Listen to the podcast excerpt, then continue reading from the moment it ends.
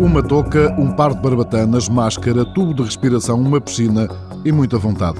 Nada mais é necessário para praticar hóquei subaquático.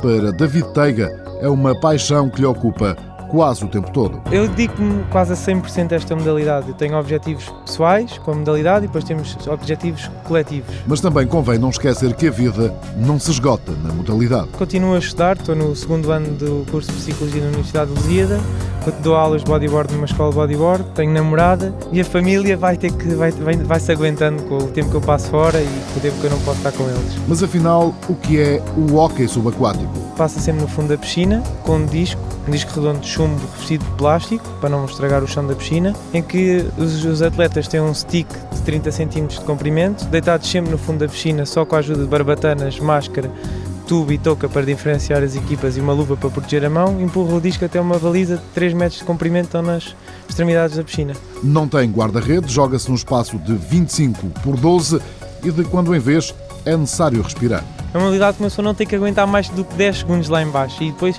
a própria resistência e a apneia vai-se ganhando com o treino. Por isso é muito, muito fácil de começar a praticar. Assim sendo, qualquer um pode tentar a sua sorte num desporto que tem um investimento inicial de aproximadamente 50 euros.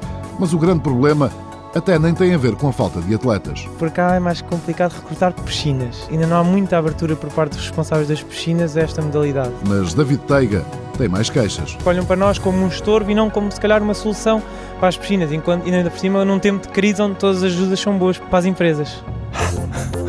Em Portugal há sensivelmente uma centena de praticantes divididos por cinco equipas, a grande maioria em Lisboa.